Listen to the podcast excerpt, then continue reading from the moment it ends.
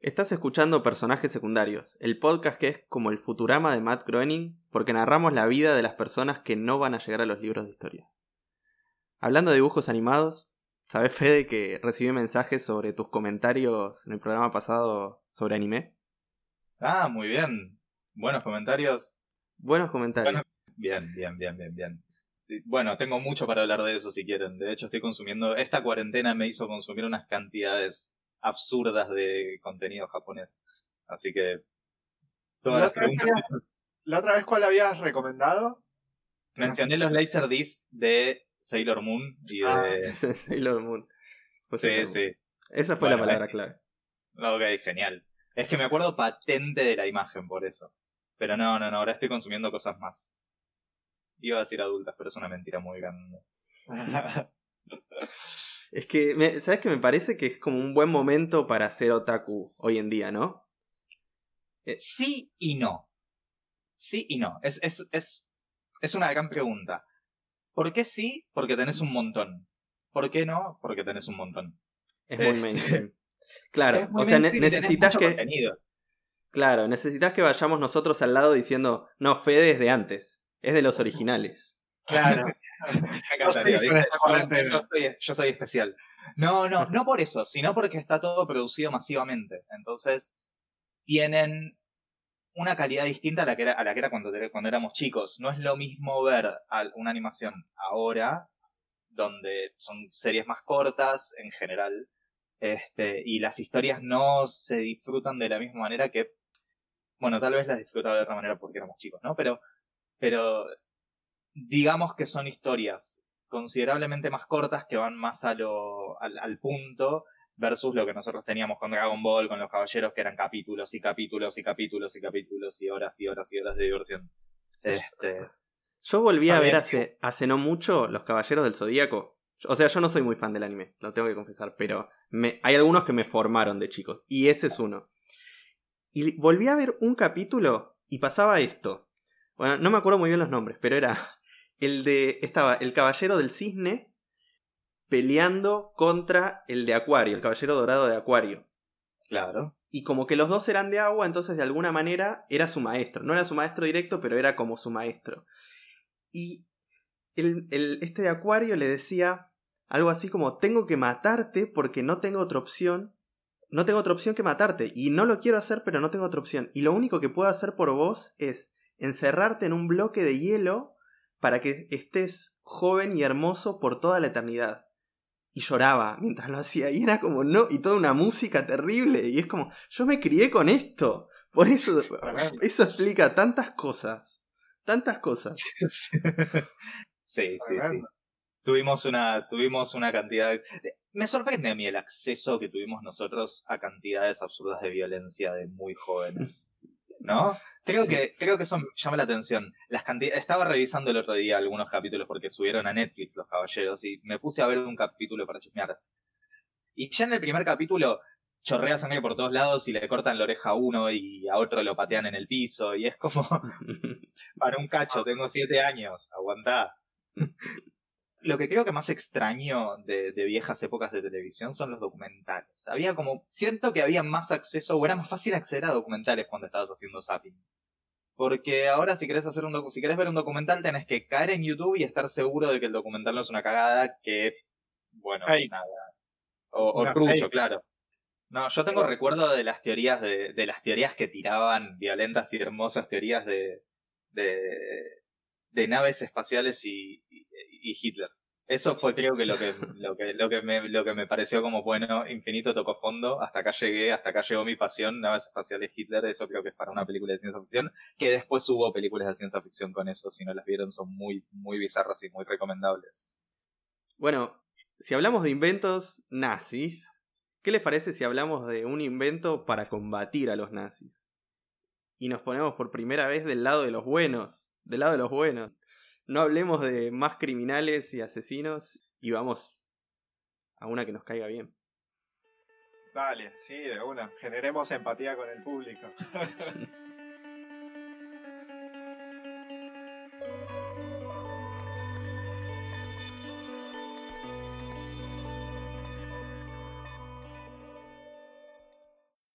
Imaginen esta situación. Estás en el sillón del living de tu casa, abrís Netflix o el servicio de streaming que uses y pones una película de la década del 40, la era dorada de Hollywood.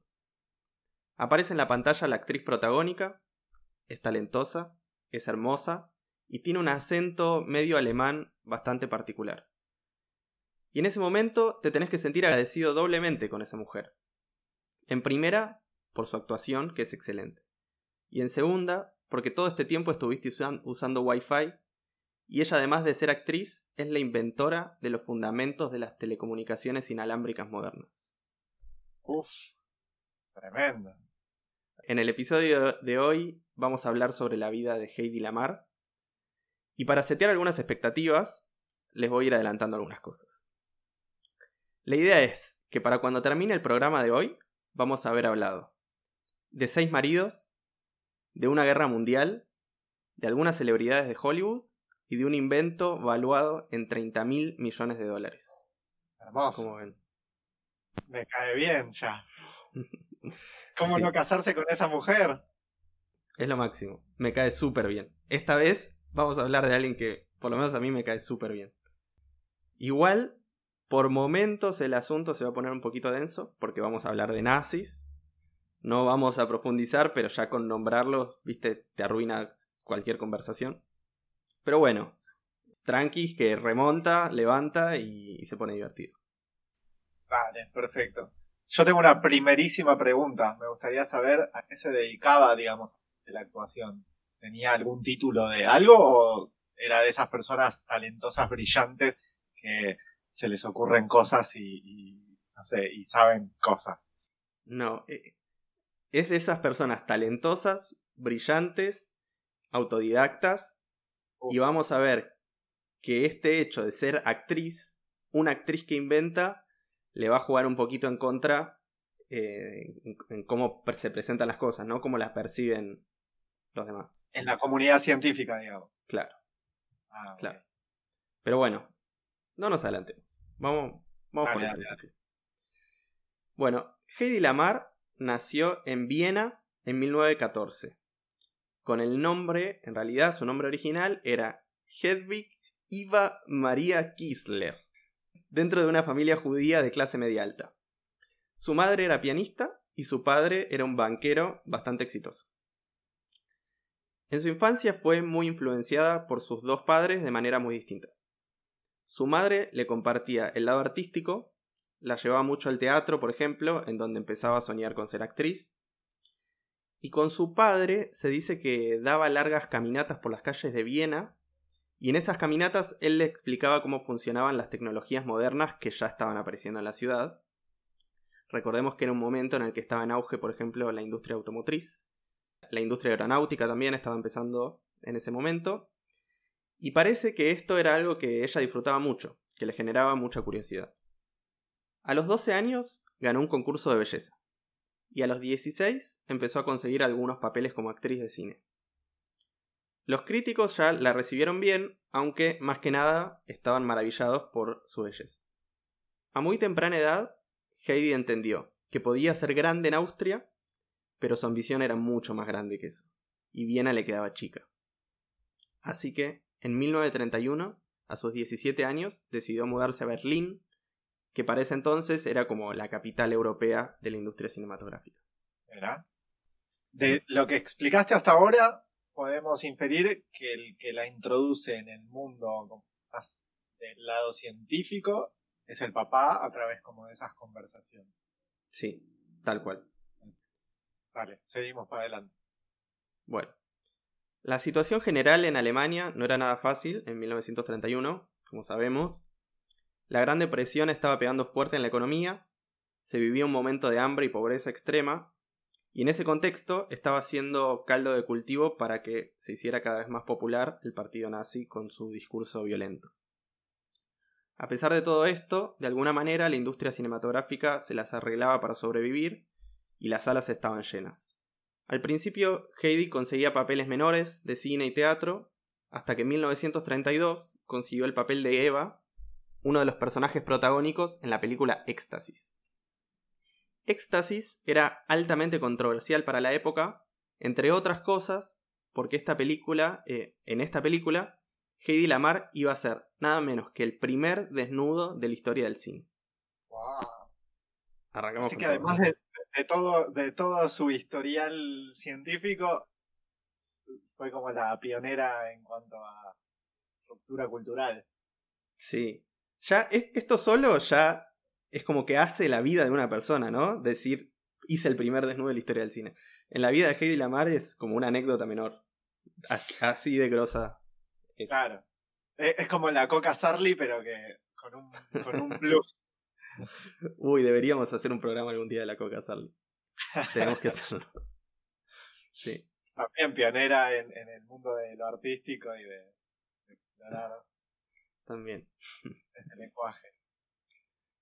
Bueno, la película finalmente se estrenó en febrero de 1933 e inmediatamente fue prohibida, tanto en Alemania como en Estados Unidos, e incluso fue prohibida por el Papa. Y la crítica en general tildó la película de escandalosa. Pero, a la vez, fue muy bien recibida en determinados círculos intelectuales, porque recordemos que esta era la época también de las vanguardias, las vanguardias artísticas, y en esos círculos Heidi empezó a ser muy valorada. Pero, lamentablemente, en esta época, y estoy muy consciente de usar este adverbio para lo que estoy por decir, a los 19 años Heidi se enamora. Se enamora de un empresario austríaco, 13 años mayor que ella, llamado Fritz Mandl. Fritz la había visto en películas y en obras y estaba decidido a conquistarla. Lo hizo. Y para mayo de 1933 se comprometieron y el 10 de agosto finalmente se casaron. Ahora, Mandel era un tipo despreciable por dos motivos. El primero es que, una vez casados, empezó a mostrarse en un rol más de dueño que de compañero, digamos. El tipo quería una esposa trofeo.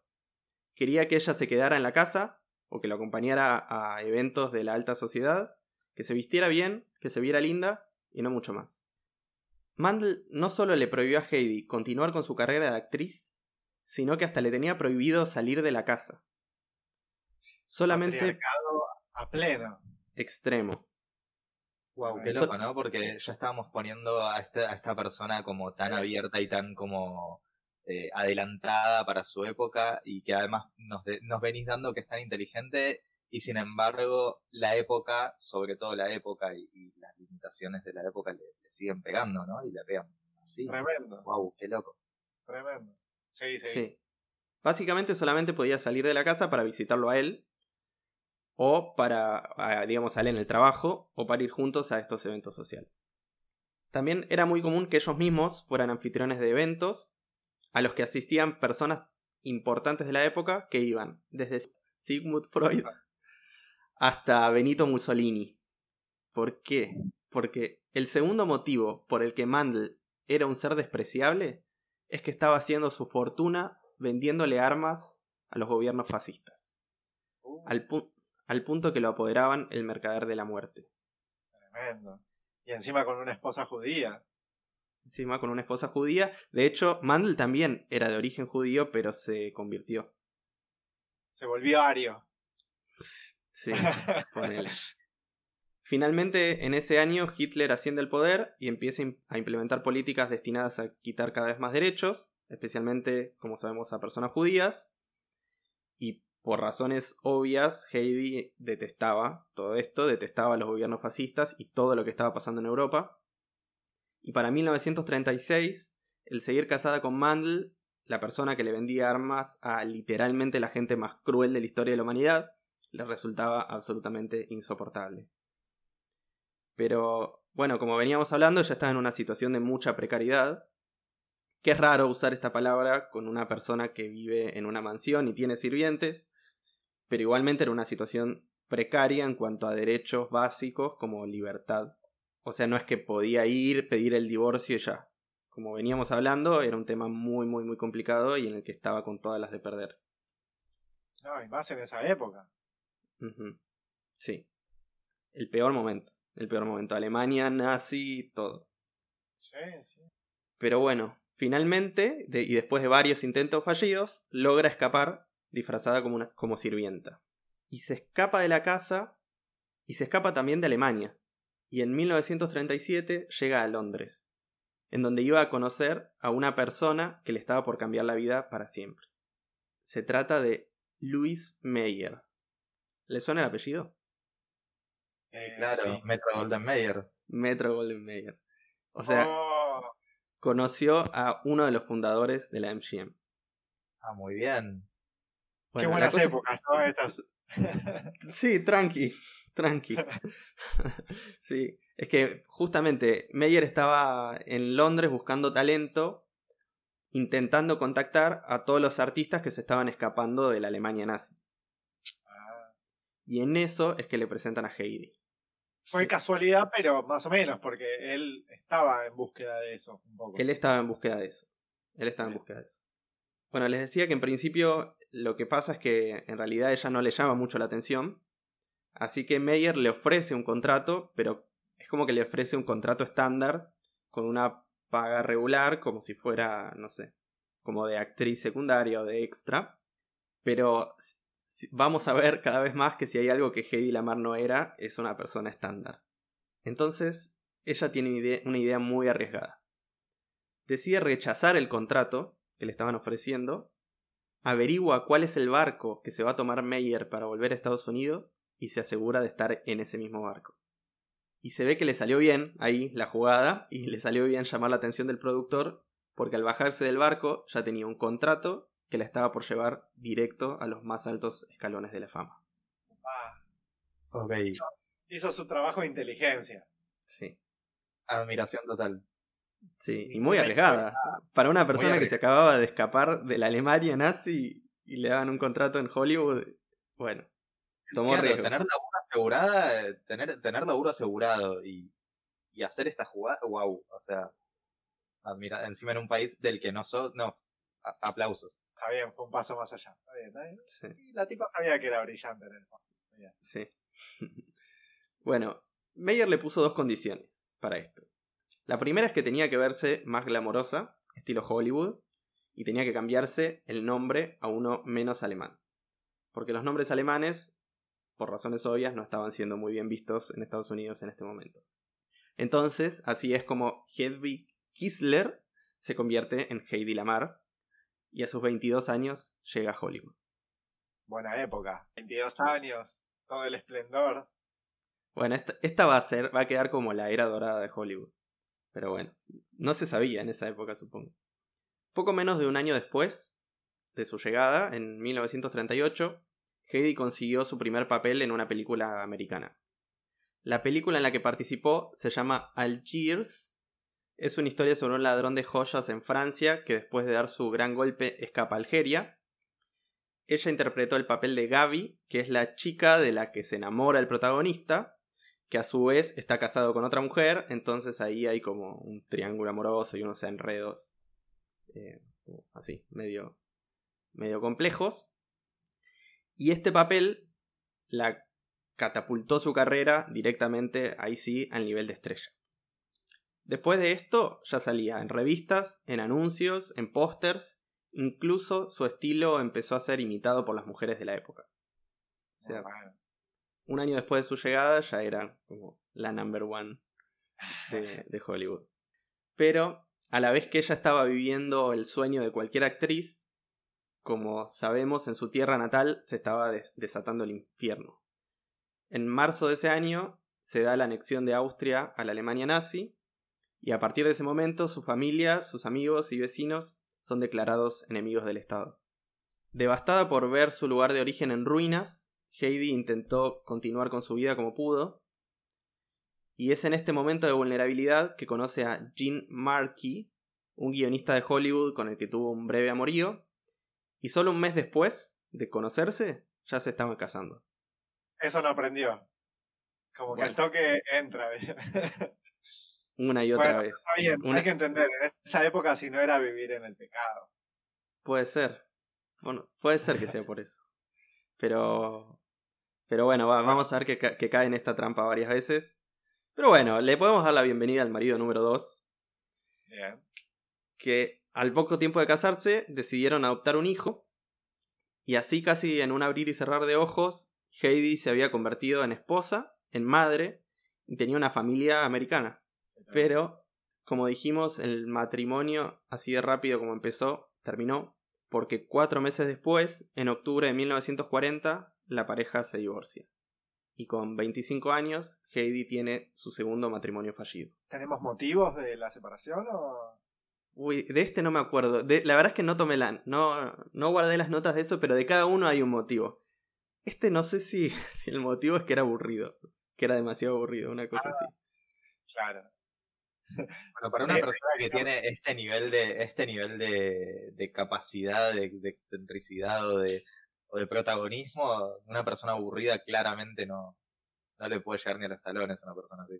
Sí, no. Eh, Por eso creo que duró lo que, lo que duró, digamos, poquito tiempo y ya estaban separándose. No me animo a, a echarle la culpa al muchacho sobre esto porque vamos a ver que es, un, es una característica que se repite una y otra vez en esta historia. Para principios de la década del 40, la guerra había estallado por completo ya en Europa.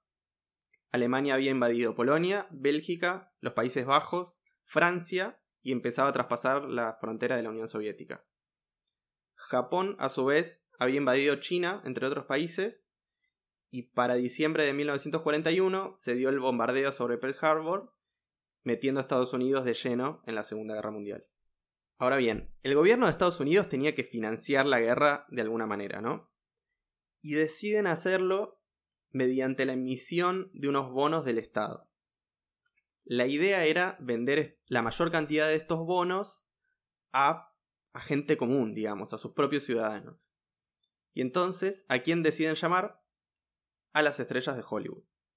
Que Para que compren o para que vendan. Para que vendan. Para que Ah. hagan el marketing. Muy bien.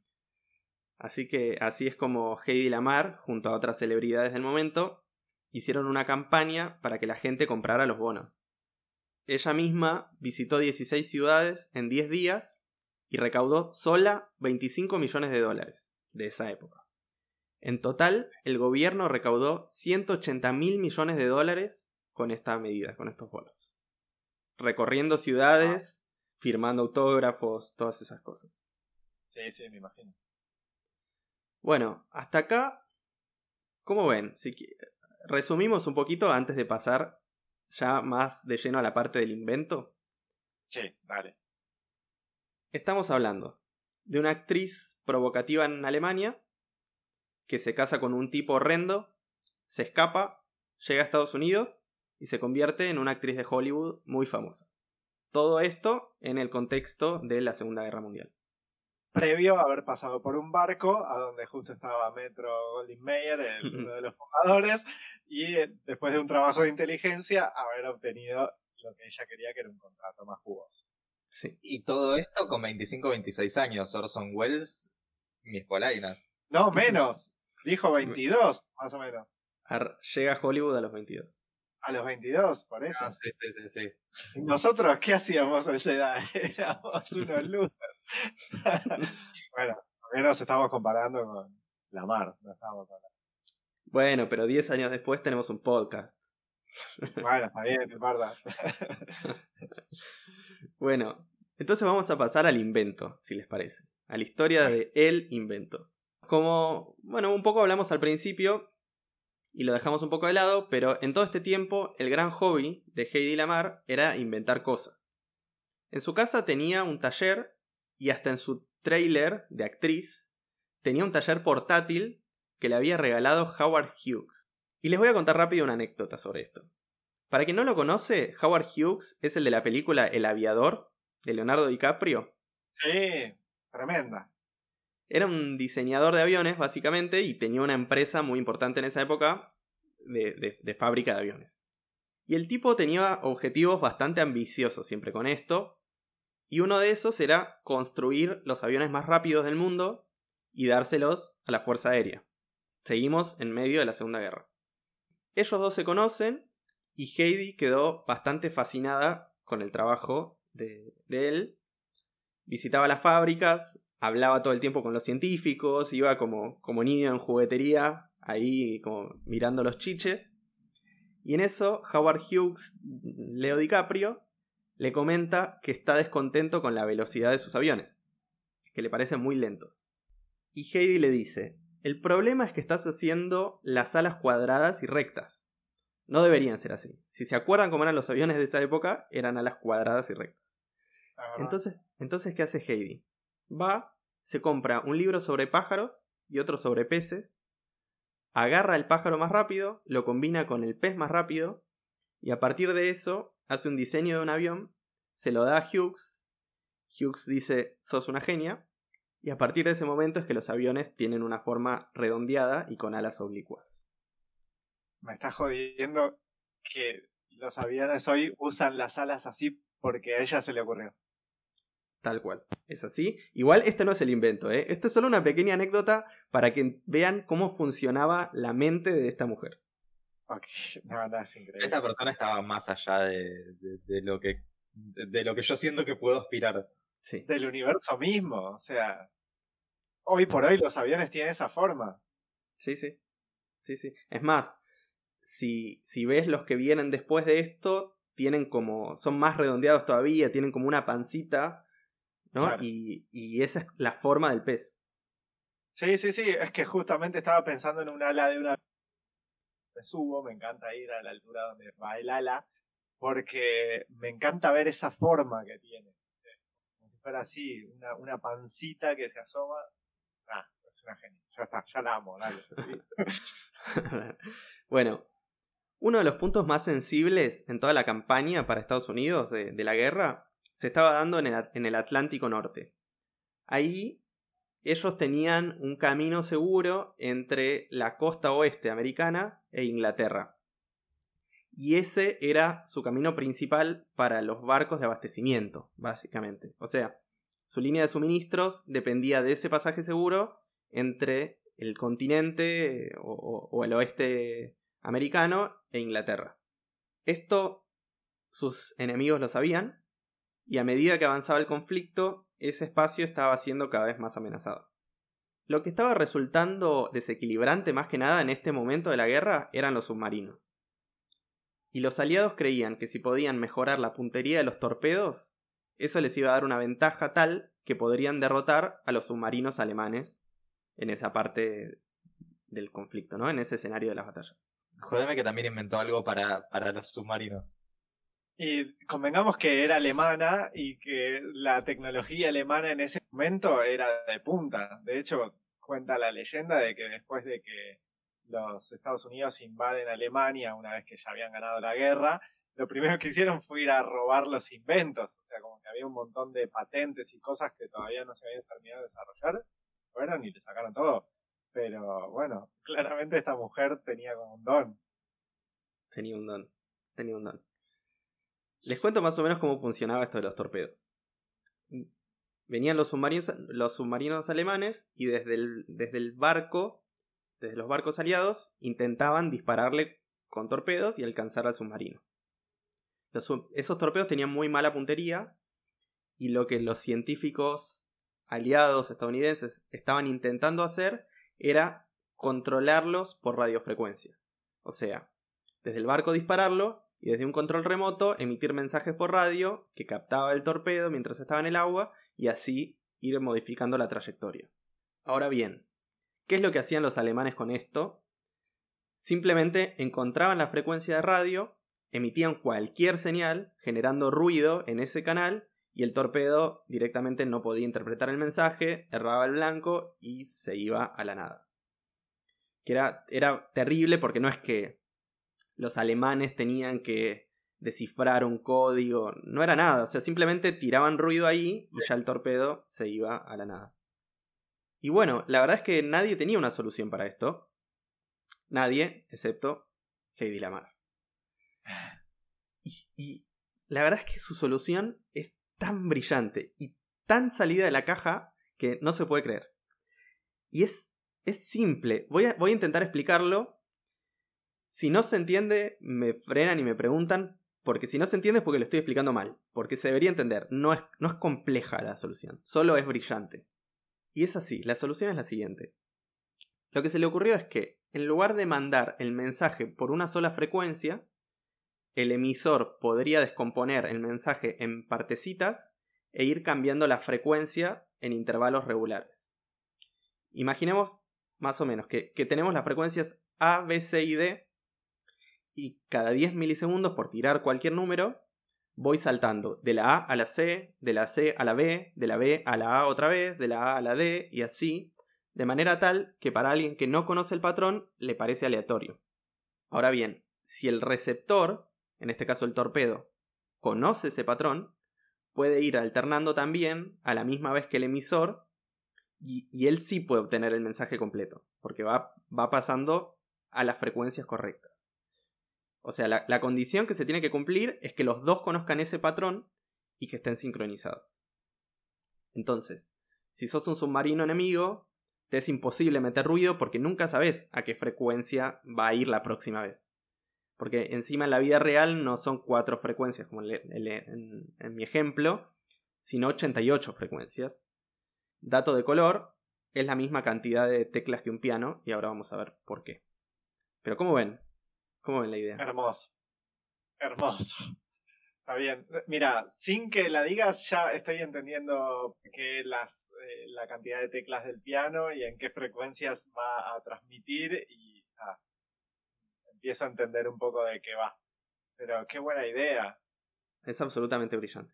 Sin palabras. Bueno, y ahora viene otra genialidad de Heidi Lamar, porque ella tenía esta teoría, ¿no? Tenía esta idea, pero necesitaba a alguien que la ayudara a implementarla, o sea, a construir el dispositivo. ¿Y a quién buscó? ¿A un ingeniero electromecánico, por ejemplo? Me imagino, no sé, por ahí un físico, matemático. Bueno, no. Buscó a un pianista.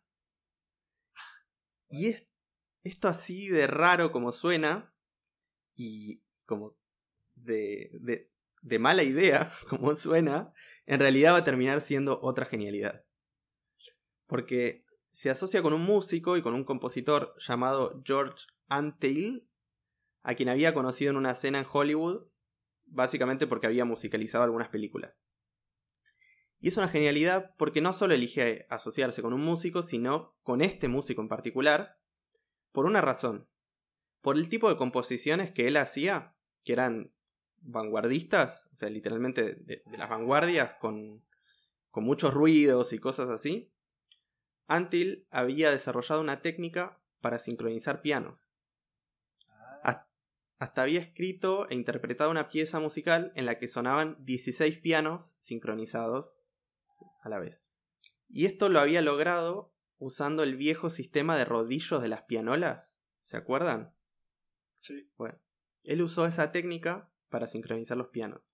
De hecho, si uno mira cómo son estos rodillos, se parecen gráficamente a, a, la teoría de Heidi. O sea, son líneas que van pasando de una sección del papel del rodillo a otro, de la misma manera que un mensaje va pasando de una frecuencia a otra. Entonces, Heidi y George decidieron que esta misma técnica era la que iban a usar en el submarino y el torpedo. O sea, literalmente grabaron el patrón, este patrón aleatorio, en dos rodillos idénticos que estaban en ambos extremos de la comunicación, haciendo que los saltos entre las frecuencias quedaran perfectamente sincronizados. A esta técnica la denominaron espectro de difusión, aunque ahora se llama salto de frecuencia. Como dijimos, era absolutamente brillante, a tal punto que hoy es lo que posibilita prácticamente toda la, comunicación inalámbrica que usamos, desde el Wi-Fi o el Bluetooth hasta el manejo de satélites o la telefonía celular en sí. Ahora me surge una duda y es cómo sincronizan los dos rodillos. Que pensé lo mismo. Pensé exactamente lo mismo. No sé, la verdad no tengo la respuesta. Sé que justamente este George era tenía ese talento y tenía ese conocimiento porque ya lo había hecho y es como que era un experto en eso. Claro. No sé bien cómo hacían que arranquen a la vez, puede ser que cuando se hacía el disparo del torpedo automáticamente arrancan. Pero básicamente eso es lo que tenían que lograr, que arranquen a la vez, porque después el propio patrón iba a partir de, del giro del rodillo. A ver, vengamos que por ejemplo en las computadoras vos tenés un clock adentro hace es que todo lo que está dentro de la compu se sincronice a ese clock, eh, que es una señal exactamente que hace eso, como marcar el tiempo. Eh, y lo que la única opción que se me ocurre que pudieran haber hecho es bueno, el, cuando el torpedo sale a la cuenta de tres, prendemos los dos, eh, los dos rodillos, uno, dos, tres, clic, eh, se sincronizan y se va el barco. Sí, o, quizá el primer mensaje en una frecuencia era un start y a partir de ahí arrancaban el salto. claro. Sí, sí, sí, puede ser. Sí, de todas maneras, claro, el ingenio, me, me, parece como admirable el ingenio que tiene esta persona. O sea, no estoy pudiendo, no estoy pudiendo casi aportar nada por el, el, nivel de fascinación que tengo por esta historia, por este personaje. Está fascinado con la idea, sí, yo también, me pasó lo mismo. Verdaderamente es increíble y además, mientras que, no sé, a mí se me ocurría llamar a un científico como un físico, un matemático, alguien que, no sé, elabore alguna teoría, ella buscó un pianista y le dijo a un pianista que además tenía la particularidad de que era medio ferretero, como que le debían gustar las cosas más de, claro, más de parte de ferretería, no, no tanto, eh, no, no lo buscó por su talento en lo musical, sino que lo buscó por esa capacidad de sincronizar pianos, por ejemplo. Sí, básicamente sí. Y bueno, el problema es que cuando sos una persona tan brillante, suele pasar que el mundo no está listo para reconocerte tu genialidad. Lo vimos muchas veces y este va a ser otro de los casos. En 1942 les otorgan la patente por su invento y de hecho se filtra a la prensa la existencia de esto. Los detalles del invento en este momento no se conocen por un tema de defensa nacional, pero sí se sabe que lo hicieron ellos. O sea, hay diarios que uno ve de la época que dicen cosas como una actriz de Hollywood va a ganar la guerra. Así. y quizás pudo haber sido así, porque en realidad para la comunidad científica es como que había un... La verdad que no tengo las notas, pero lo voy a decir. Había como una especie de... de, de líderes o de... Ah, ¿Cómo se dice? Eh, de comisión de científicos dentro de, de lo que era el ejército que estaban justamente analizando mejoras científicas y tecnológicas todo el tiempo para intentar tener una ventaja eh, militar. Estos científicos reciben muy bien el invento de ella, va, de ellos, y se dan cuenta que es una genialidad. Pero, cuando finalmente deciden presentar el sistema a la Marina, los altos mandos del ejército, de la Marina en este, en este caso, les responden algo como ¿Qué quieren? ¿Que nos pongamos a tocar el piano en el barco?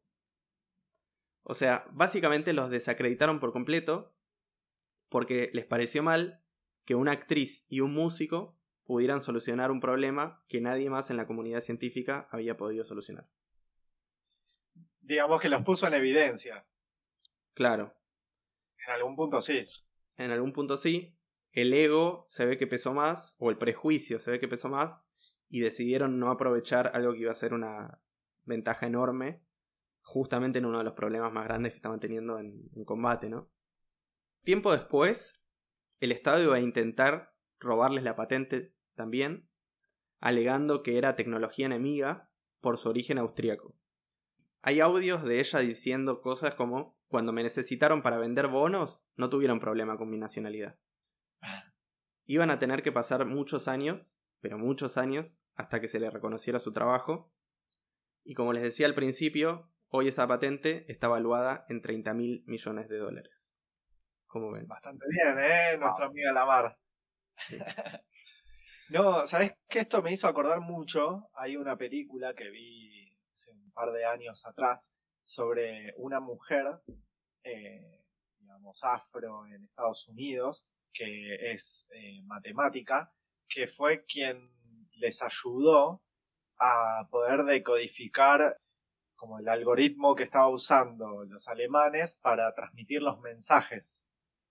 Es, es muy fuerte la película porque, bueno, te cuenta todo el trasfondo de la discriminación que te sentían los negros, o sea, que sentían no, que directamente sometían, sí, los blancos sobre los negros, y ella, perteneciendo a la comunidad científica y siendo una de las, al igual que Lamar, autoras intelectuales de, del algoritmo que lo hicieron como si fuera como una eh, especie de megacomputadora que iban como probando hasta que en un momento se dieron cuenta cómo hacer, porque lo que sucedía es que los alemanes todos los días cambiaban el algoritmo. Entonces necesitaban como algo que lo decodificara. Y bueno, y a través de unas fórmulas matemáticas que ella empieza como a investigar, porque ¿qué, ¿qué, le pasaba? Se daba cuenta que siempre estaba tarde, porque cuando ella decodificaba un mensaje ya habían pasado dos semanas,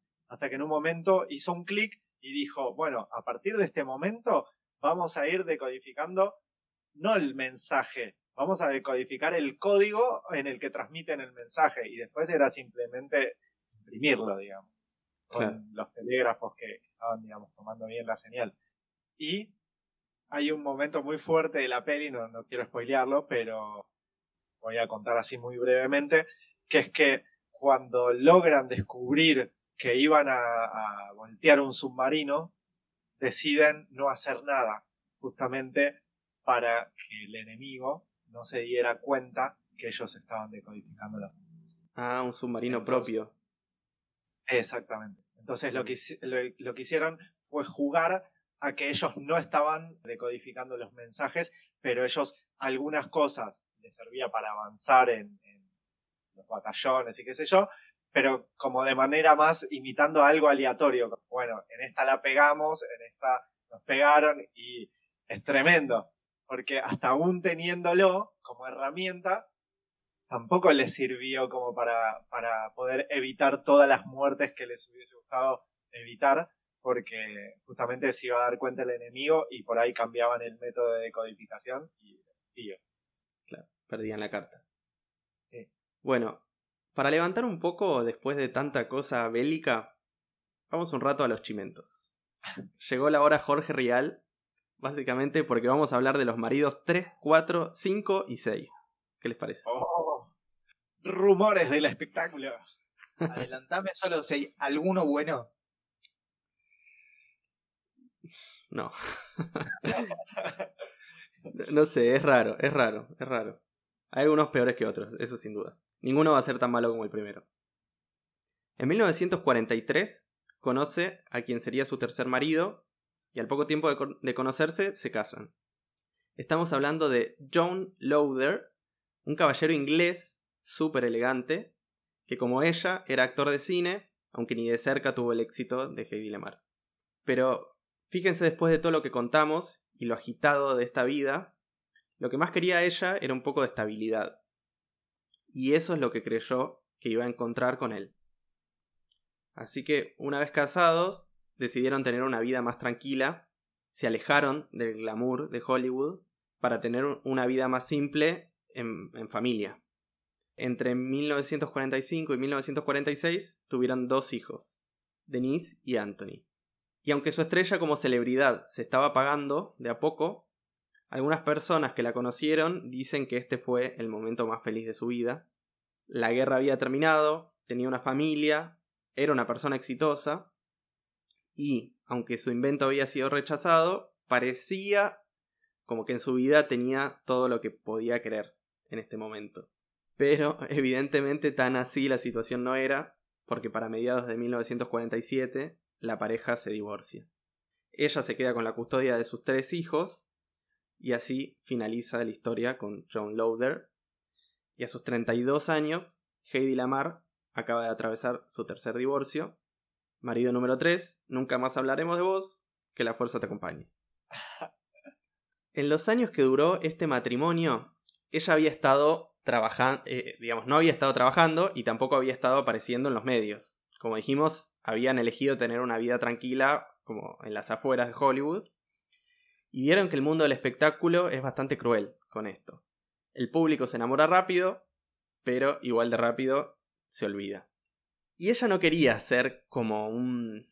Yo la pensé como un Macaulay Culkin después de mi primer beso, que vuelve cada tanto para hacer chistes de lo exitoso que había sido años atrás y ser trending topic por un tweet de su cumpleaños número 40. Y no. Heidi se propuso volver y hacerlo a lo grande, quería dejar una huella imborrable. Y la película con la que pensó que lo lograría se llama Sansón y Dalila.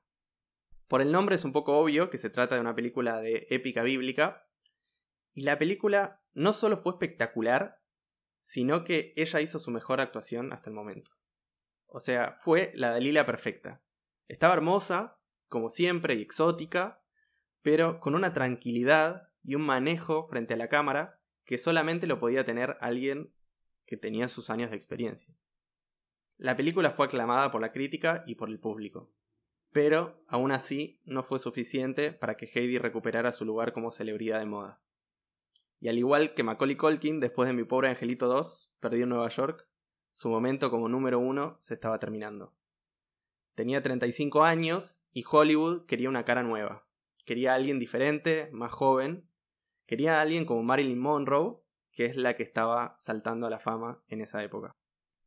Tremendo. 35 años, tenía nuestra edad. sí. Y ya estaba en la decadencia de su, de su carrera. Qué cruel es el mundo del espectáculo. Hollywood es cruel. Y en este contexto, en el que seguía trabajando y obviamente seguía siendo una estrella, pero cada vez más le costaba conseguir papeles protagónicos, y era claro que ya no estaba en la cima, era la situación perfecta para el marido número 4. El señor de este momento se llamaba Ted Stoffer. Era un músico de jazz, pintón, bastante galán, un poco mujeriego. Era el dueño de un club nocturno y en ese momento estaba viviendo la buena vida en Acapulco. ¿Cómo va cambiando, no? De perfil, desde el mercader de la muerte hasta este George Clooney del jazz. Eh, igual este ya me cae un toque bien. Eh. Pero bueno, sí, ¿quién, no quisiera estar en Acapulco tirado en una playita, tocando jazz? Claro, era muy seductor aparte. Y fue así porque Heidi lo visitó a su resort de Acapulco y se enamoró. Y para 1951 se casaron. Pero, como se imaginan, no duró mucho. No sé, o, Heidi tenía mala suerte con los hombres, o la verdad que los hombres no tenían suerte con ella, no sé. Pero para marzo de 1952 se divorciaron. Así que, Ted Stoffer, no supimos mucho de vos, pero extrañaremos las margaritas con vista al mar y el resort en Acapulco. El tequila. El tequila. En este momento Heidi vuelve a Hollywood con sus tres hijos y no estaban bien económicamente.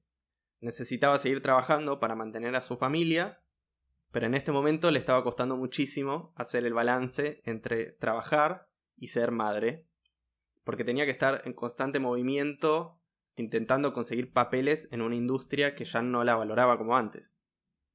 O sea, no, sé bien cómo, era el tema de los agentes en, ese momento, de, agentes de artistas, pero se ve que no existían, porque era ella la que estaba todo el tiempo dedicándole buena parte de su vida a intentar conseguir algún, que otro papel. Perdón, y creo que me perdí de algo acá, en el medio, que es, ¿en qué estado está para esta altura el, el tema con la, con la patente del invento de ella con el pianista? Completamente olvidado. Completamente olvidado. Ah, ella hizo una patente para de un invento para manejar torpedos, no se usó, se terminó la guerra, quedó completamente olvidado. Ah, o sea que es mucho después que toma ese valor que mencionaste. Mucho después. En este momento ella se sentía bajo mucha presión con esto que les estaba contando, al punto que iba, iba un, un psiquiatra varias veces por semana. Veía que el dinero se le estaba acabando, que con lo que trabajaba no podía mantenerse y mantener a su familia. Y es en este contexto que en 1953 aparece el marido número 5, Howard Lee, un millonario petrolero. Inmediatamente que se casan, se mudan a Texas a vivir a todo lujo. es un cliché. Es un cliché. Y, es, como que hay una constante en la vida de Hedy Lamar, que son todos estos altibajos. O sea, en este caso es económico y se, y se ve claro que pasa de ser millonaria a no poder mantener a sus hijos y viceversa una y otra vez.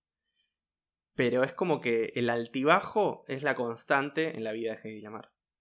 Y en este caso, quizá piensa un poco mejor este tema del, del matrimonio y del divorcio, porque cuando se vuelve a divorciar, en 1958, aparentemente se queda con una buena cantidad de dinero de este millonario petrolero tejano.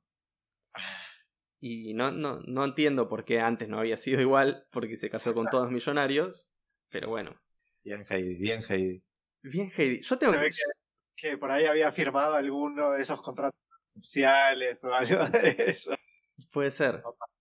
Yo creo que la diferencia esta vez tuvo que ver con su abogado y con que su abogado de divorcio hizo un buen trabajo y estaba extra motivado. Porque este abogado de divorcio se iba a convertir en nuestro marido número 6. Uh. Sexto y último.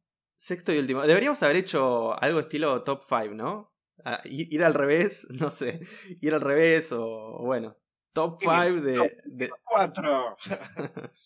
Sí, y bueno, tendría que haber uno de Yapa. Siempre hay uno escondido ahí, como extra. Bonus, que es este abogado.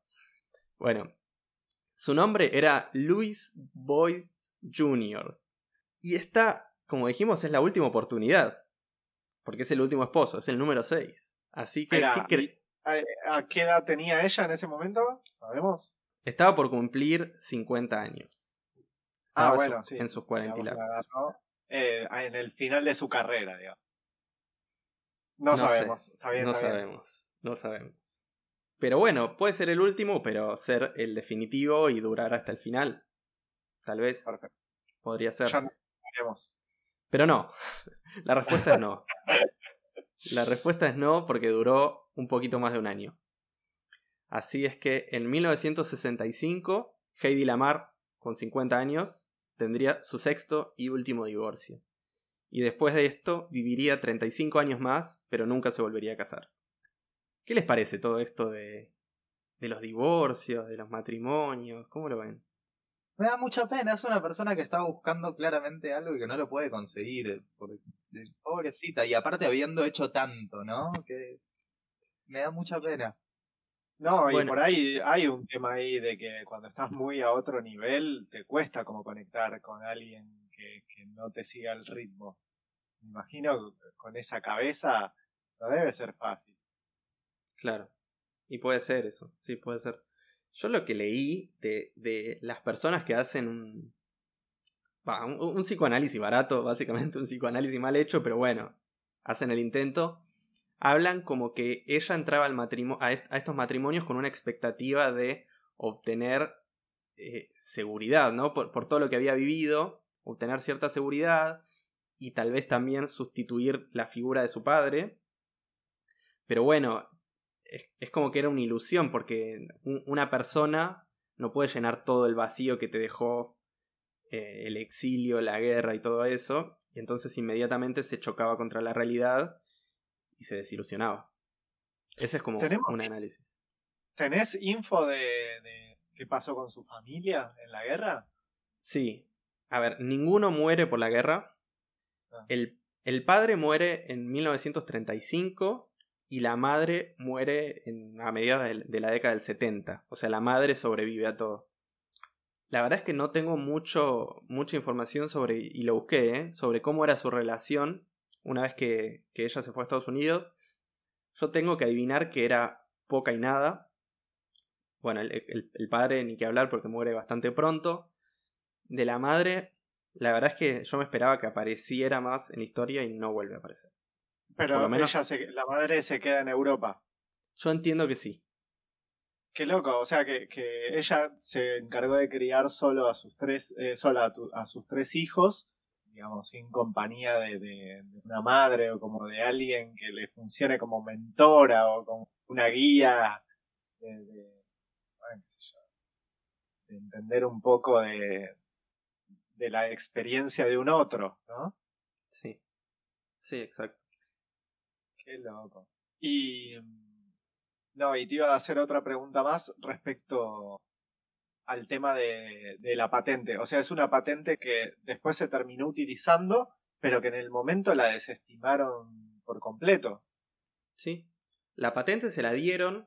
Hubo un intento del Estado de robársela en el medio de la Guerra Fría y, digamos, al, al final de la Segunda Guerra o a principio de la Guerra Fría. Eso no va a pasar. Pero sí, el invento quedó completamente desestimado. Quedó Y fuera. recién lo retomaron cuando aparecen redes Wi-Fi y eso. Ya vamos a llegar. No, tremendo. Pobre- la verdad que es una historia muy sufrida por un lado, pero a la vez llena de condimentos. Una cantidad de experiencias y cosas que vivió muy buenas. La verdad que sí. Bueno, vamos llegando al, al- al final de la vida de Heidi y a su última etapa, que para mí se podría llamar la decadencia y la redención. Porque vuelve a caer al fondo, pero por suerte van a ver que termina bastante arriba. Para finales de los 60, Heidi era una persona completamente olvidada por los medios hasta que inesperadamente volvió a los titulares de los diarios, pero no como uno se lo esperaría, y es porque una tienda la acusó de hurto. Los guardias de seguridad básicamente la acusaron de llevarse mercadería dentro de su bolso por un total de 86 dólares. Quería marcar esto para el, el- el importe para que veamos qué bajo estaba cayendo todo esto. En Igual no comparación sé, a lo otro. ¿no? ah, en esa época, en los 60, creo que 86 dólares es un... Bueno, sí, para nosotros quizás sí, pero para la que había sido el número uno de Hollywood y, y lo que va a ser después, era, era bastante triste de ver, yo me imagino. Pero para la prensa amarillista esto era una notición. Fue llevada a un juicio que duró seis días, tiempo durante el cual la gente estuvo pegada a su televisor, sacándole el cuero a Heidi, que no estaba pasando para nada por un buen momento, hasta que finalmente fue declarada inocente. O sea, no había, no había robado nada, pero vieron el típico, la prensa se mete con tu vida y- y te saca todos los trapitos y te los expone. Sí, no me, no me llamaría la atención que ya en esa época inventamos... Y bueno, sí, también puede ser. Lo curioso de todo esto es que todo el tiempo Heidi Lamar se mostró tranquila, calmada. Hay, hay videos sobre esto que se pueden buscar. Habla muchas veces con la prensa, se ve segura. Y quizás por eso que a pesar del escándalo que se generó alrededor de todo esto, su reputación en ningún momento fue afectada. Salió bien parada dentro de toda esa situación.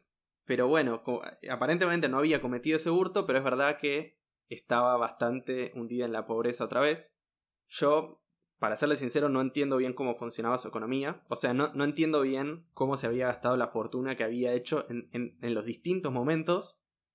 Pero bueno, aparentemente y por lo que cuenta, en este momento a duras penas lo que tenía le alcanzaba para comer. Para la década del 70, su salud empezó a decaer.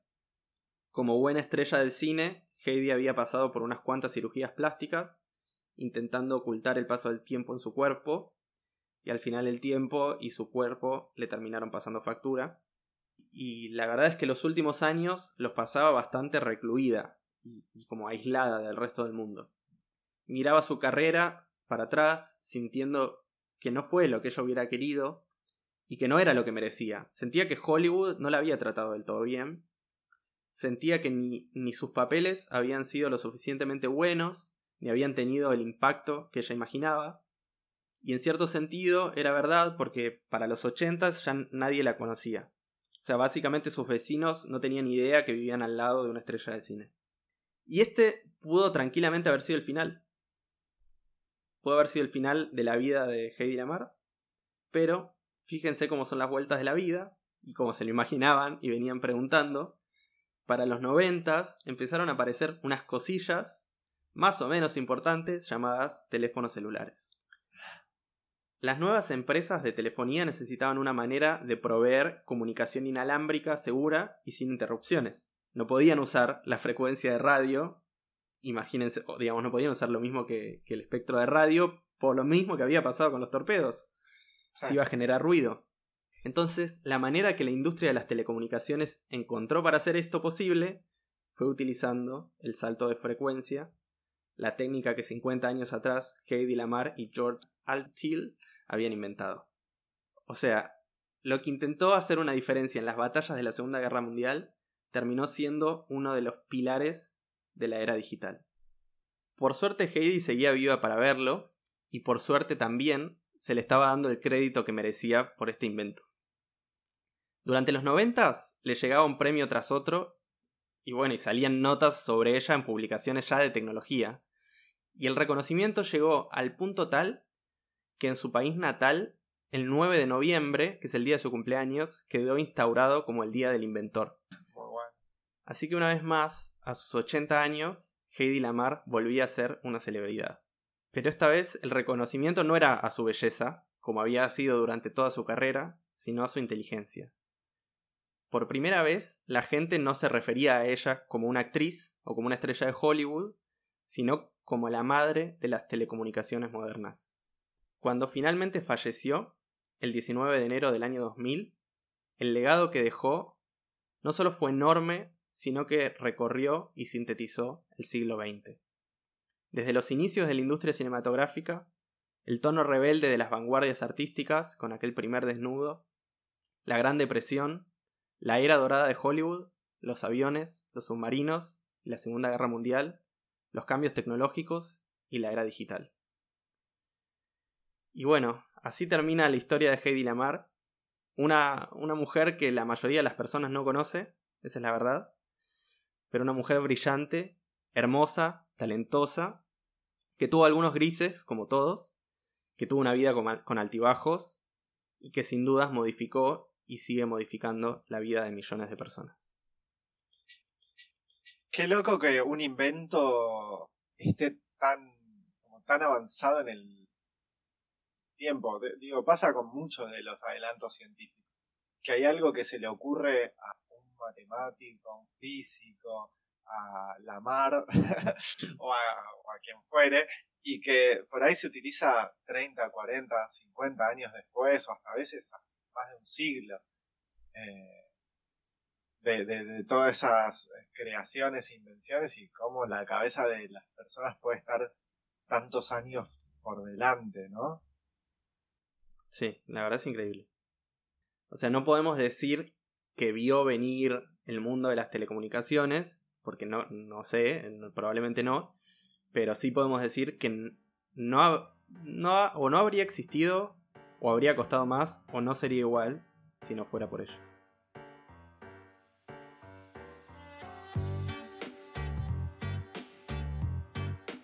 Este capítulo fue grabado por Federico Mariño, Julián Bocián y quien les habla, Brian Gilbert.